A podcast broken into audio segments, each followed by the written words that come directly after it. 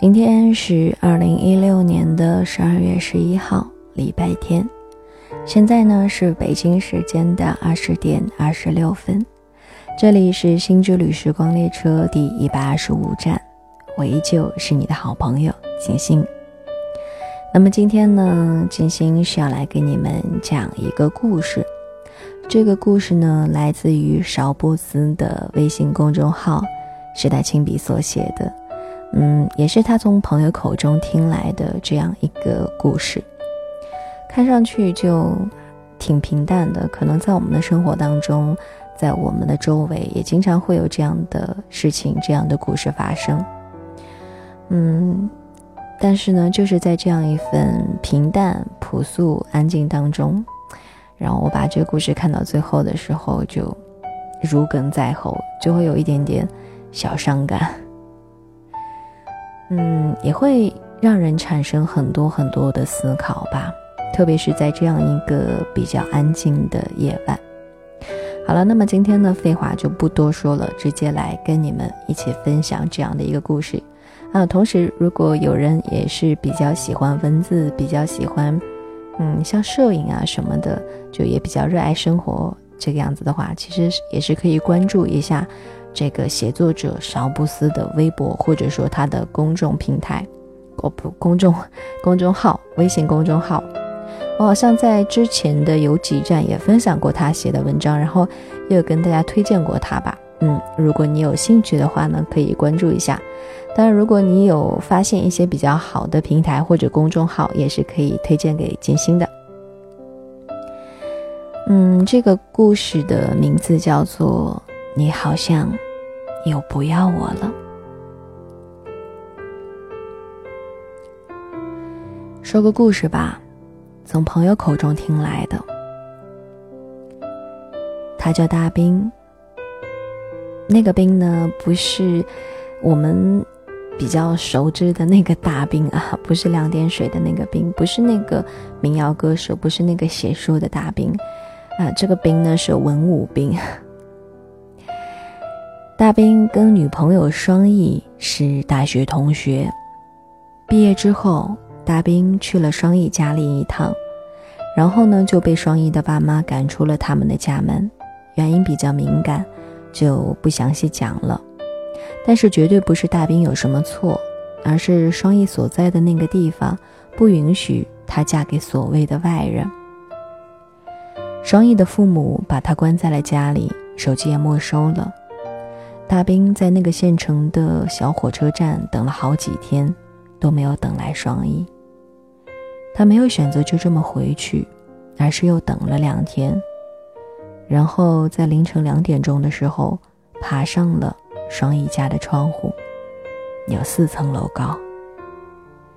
大兵就站在窗前，轻轻地敲窗户，直到把双一敲醒。然后两个人就隔着铁栅栏，这么望着对方。大兵一边流眼泪，一边说：“他等了很久，很想念双翼。”双翼也哭了，说：“家里管他管得特别紧，爸爸妈妈轮班住在客厅里，他出不去。”然后大兵擦干眼泪说：“你愿不愿意和我私奔？”双翼看着大兵，只是流泪，不说话。大兵说：“我会一辈子对你好。”双翼还是不说话。大兵说：“你要是跟我一起走，我现在就闯你的家门，把你带出去，咱俩一起跑。我要是被警察给抓了，什么事儿都推到我头上就行。”你要是不说话，那我现在就走了。说完，大兵往下瞅了一眼。其实他刚才心里想说的是：如果你不跟我走，我就跳下去。但脚底下一虚，就没敢往下说。见双一只是哭，大兵心想没戏了。正准备慢慢的往下爬呢，却听到双翼说：“我跟你一起走。”大兵高兴的差点没摔下去。但是望着铁栅栏里的双翼，他又犯起了愁。其实他也不知道，到底应该怎样把双翼给带出来才好。他绕到了双翼家楼上，是那种破败的筒子楼，没安防盗门，看上去一脚就能够踹开。大兵犹豫了一会儿，他不知道是该踹还是不该踹。心里也忽然没了底。要是真的就这么把他带走，自己能负这个责吗？他没有钱，也没有房子，家里肯定也指望不上。双翼跟着自己，苦日子是肯定要过的。而且，他也没有这个自信，就一定能够让双翼跟着自己过上好日子。转了两圈，最后还是站在门口，鼓起了勇气。不管以后了，因为大兵知道，他现在唯一能够做的就是不让双翼失望。于是大脚抬起，刚要用力的踹过去，门从里面开了一道缝，双翼穿着睡衣睡裤走了出来。大兵还没有反应过来呢。双翼就朝他挥手，意思是赶紧走。然后两个人就这样轻手轻脚的下了楼。凌晨两点，那个小县城的街上格外的空旷。深秋时节，格外清冷。大兵就这么牵着双翼的手，往火车站的方向走。只是。在他的脑子里面，其实还没有转过弯来。他既不知道眼前到底在发生着什么事儿，也不知道接下来要跟双翼去往哪里，并且最重要的是，大兵口袋里的钱快花完了，却连一份工作都没有。大兵说：“其实他也不知道自己到底是怎么从那一段日子里走出来的。”回忆起来，全部都是绝望，一点都没有想象中关于爱情的美好。两个不谙世事的人就这么一时兴起私奔了。从此，双翼彻底跟父母分开，身边只剩下了自己。两个人跑到了火车站，买了最近时间的火车，然后一起去了上海。就是那个他们一起念书的城市。他先是跟朋友借了一笔钱，在浦东租下了一间合租房，跟双翼挤在那个窄窄的卧室里，根本就来不及享受什么爱情。大兵说，唯一知道要做的事情就是找工作，不停的找工作，因为怕饿死，也害怕辜负了双翼。很快，他们就找到了一家工作，稳定下来。那样的生活过了大概有半年吧。但是在上海的消费本来就不低，两个人的过两个人的日子也过得并不宽裕。每到深夜来临，大兵睡不着的时候，其实心里会想很多事情，尤其是当初。他带着双翼一起离开那个县城，到底是不是正确的？以及睡在身边、呼吸安稳的双翼，自己对他到底还有爱吗？大概也就是在那个时候，大兵才明白，原来爱情不是自己想象里那么容易的事儿。每当他下班回来跟双翼一起吃饭，他都会感到厌倦。那一段日子，他无比希望能够结束这一段感情，因为他觉得，也许一个人生活更轻松一点，可以想要几点睡就几点睡，可以想看什么电视就看什么电视。半夜里就算打人打游戏也不会有人管。甚至有好几次，大兵都想直接开口了，但是话到嘴边又咽了下去，是因为想起当初双翼义无反顾的跟自己离开时的样子。他轻轻的推开门，他穿着睡衣和拖鞋，跟着自己走在深秋的空无一人的街上。他在火车上依偎着自己的肩膀，这些回忆让大兵感到柔软。很可惜，这种柔软也不过只是短短的一瞬间。很快又被压抑而又重复的日子给淹没了。直到那天，天气入夏了，大兵上班回来，生意照旧做好了晚餐，在等他回来。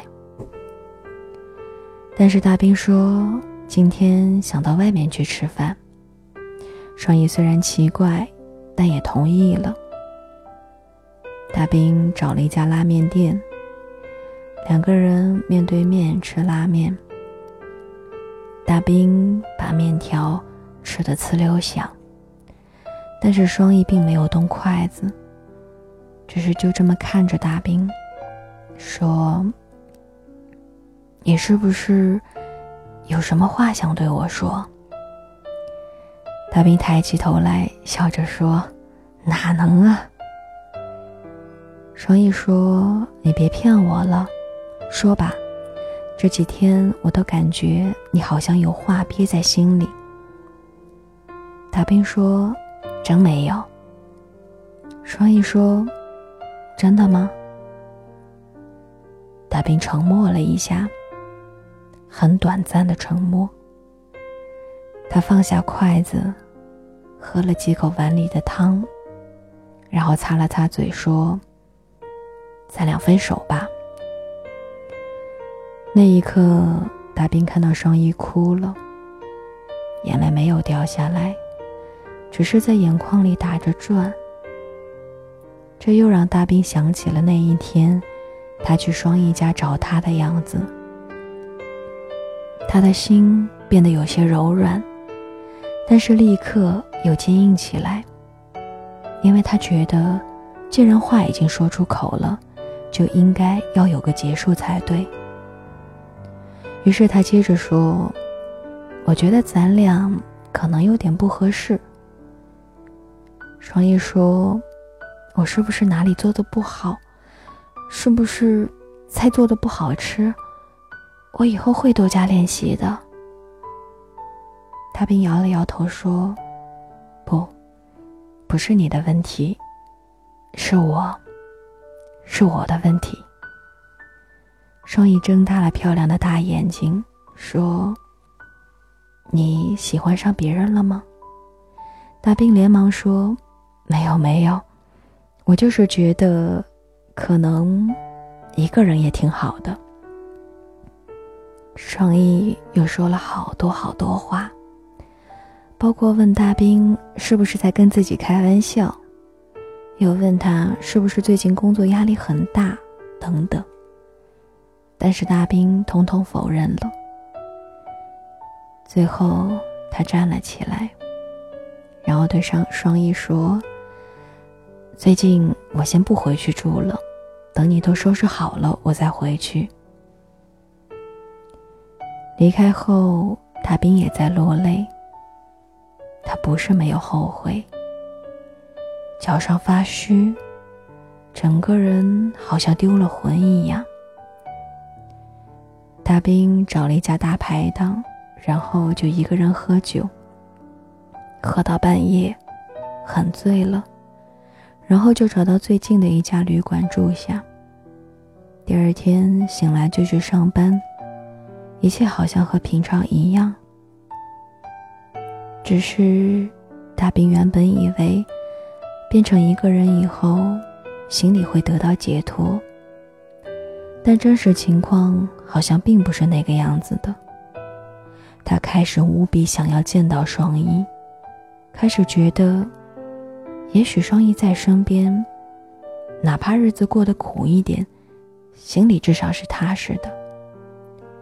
甚至他会幻想，如果自己打电话去求他，他会不会原谅自己？当然，这一切都没有发生。大兵一直等到双翼搬走。然后回去收拾自己的东西，也搬离了那个充满了回忆的地方。他以为时间会解决一切问题的，只要足够久，就可以不用那么想念双翼了。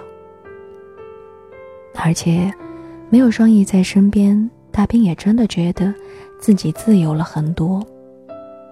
他有了新的朋友，常常会出去聚会。看起来一点也不寂寞。直到那天晚上，半年后的那天晚上，大兵忽然就接到了一个电话，来电显示是双翼的那个小县城，时间是午夜，凌晨两点钟。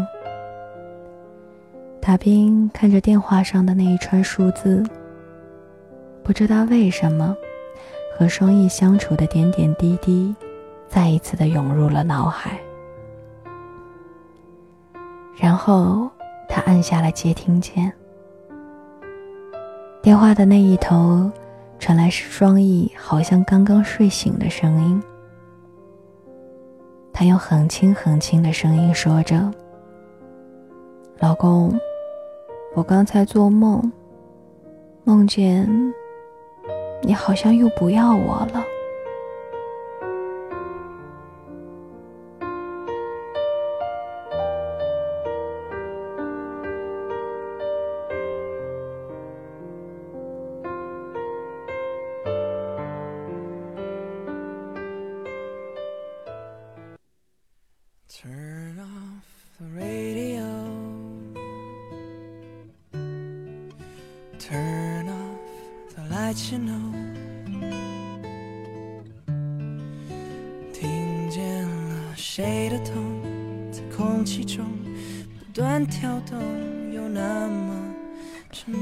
章呢，分享到这里就结束了。然后我现在也在慢慢的开始尝试播放一些音乐，虽然不知道到时候上传之后会不会被下架哈。我知道这样一个故事听完，应该很多人心里面都会有各自的一个想法吧。嗯。大多数人应该会有一点点小伤感，我就来说一下自己在刚刚看完这样一篇这样一个故事之后的想法吧。就是我首先想到的是我前两天看到的那部电影，就是从你的全世界路过。那我记得里面的那个那一对就是小荣跟陈默，就是邓超演的那个陈默。然后呢？那个小荣跟陈默讲的是，就是说自己跟他是不一样的嘛。你是觉得两个人在一起只要相爱就可以了，但是随着年随着时间的逝去，自己还年轻的时候，在青春的时候，确实也会有这样的想法，但是越往后越会觉得。自己需要找一个适合自己的人，要找一个合适的人。然后我就想到了，其实，在我们的现实生活当中，可能有很多人会有这样的矛盾，比如说两个人可能是真心相爱的，但是他们会因为有各种各样的原因不能够在一起。有的时候不是因为外力不能够在一起，而是可能由于自己内心的一些矛盾吧，觉得自己可能不能够给对方。带来那种好的生活，更有更有的是像这个故事当中所描述的那样，可能两个人本来就很相爱，但是在一起之后，嗯，过着柴米油盐酱醋茶的生活，然后呢，还要每天为了生活，为了过上更好的日子而去努力的打拼，然后这样日复一日的日子会让自己觉得很累很累，甚至很容易就忘掉初心。忘掉当初为什么要在一起？一个人的话，是不是可以更好呢？会有这样子的一个想法。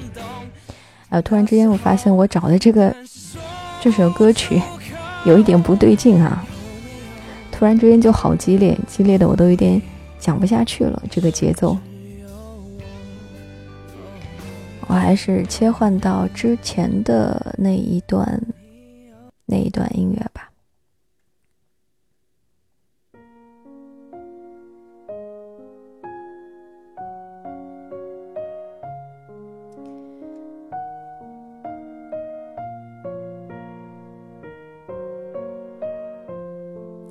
其实我自己是觉得，反正我我的想法会比较简单，我自己也是一个比较简单的人。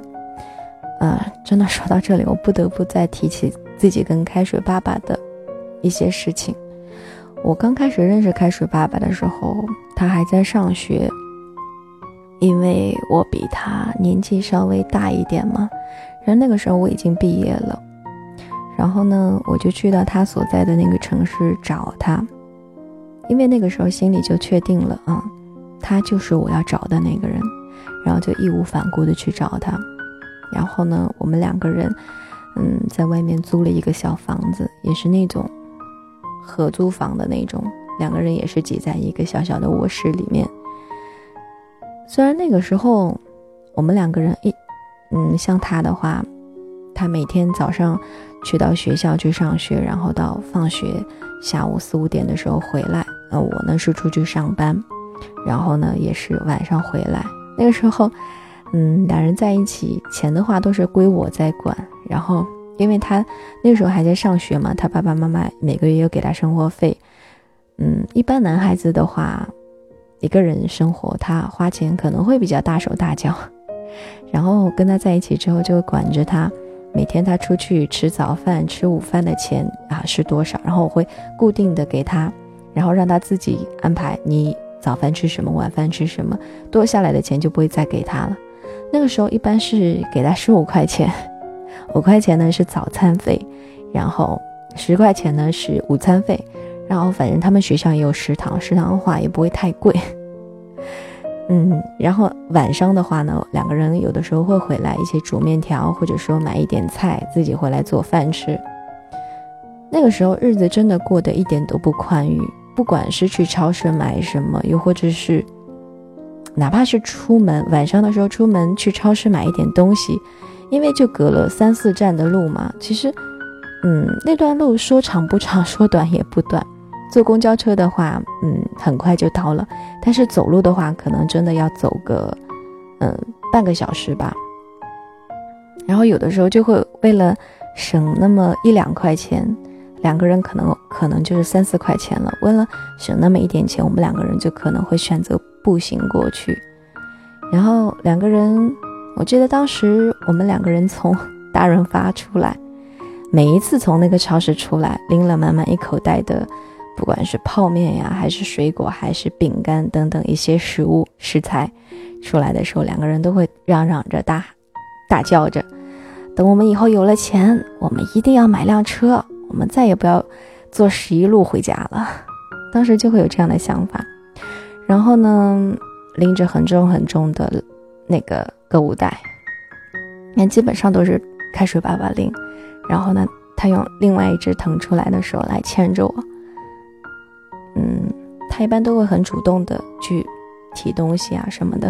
然后我们两个人就一起在马路牙子上再走回去。然后走回家之后呢，因为那个合租的房子是在五楼，因为可能楼层比较高，在顶楼的话就是那种小阁楼会比较便宜，然后两个人还要，嗯，哼哧哼哧的提着重重的购物袋再跑上五楼，去往那个小阁楼。那个时候日子真的过得不宽裕，就算是想出去下个馆子吃一顿好的，还要合计着啊，我们一个礼拜。只能出去一趟，或者说，就算出去外面要点什么好吃的，也要尽量往便宜了点。那个时候真的怎么说呢？但是我觉得自己过得是非常非常开心的，以至于到现在，我常常会跟开水爸爸回忆起这样的一段时光。我都特别想再回到那个城市，再回到我们一起合租的那个小房子里面去看一看，再去感受一下我们那个时候的美好时光。其实，在我的世界里，我和那个从你的全世界路过里面的那个沉默想的其实是差不多的，也许是还是比较幼稚的那种想法，但是我是真的觉得，只要相爱就可以，相爱会让两个人变得有力量，两个人会，嗯，会有足够的力量去承担，就是去面对自己面前所遭遇到的一些困境，或者说一些不是很好的。不是很好的前景，然后呢，也会充满力量的努力，来让自己的两个人的未来去变得更加的美好。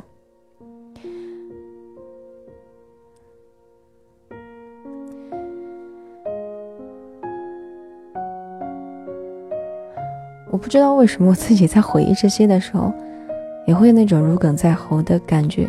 不知道你们能不能听听出来，我的声音是有一点点哽咽。就嗓子里好像卡着卡着什么东西，不是很舒服。我觉得自己的青春，就是自己的那一段岁月，真的是没有白过。我很庆幸自己跟开水爸爸之间能有那样的一段时光。我也很庆幸我们两个人不是因为别的或者说一些外在的因素而走到一起，而仅仅就是因为彼此相爱，就这样慢慢的走到一起。然后去一起去面对，一起去承担属于我们两个人的一切。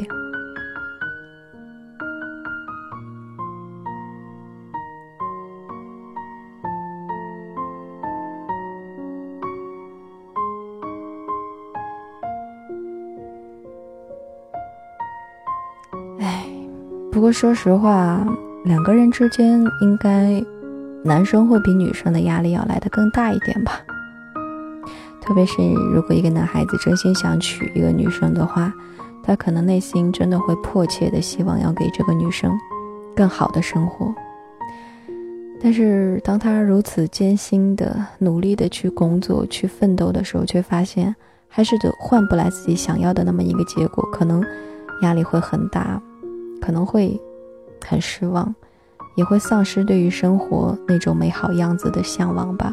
更加可能会忘记了初心。我不知道你们看到这样的一个故事，或者说听完金星跟你们分享的这篇文章，你们的内心对于爱情的一个理解又是怎样的？包括对于这个故事的理解，当然每个人的想法都会不一样啦。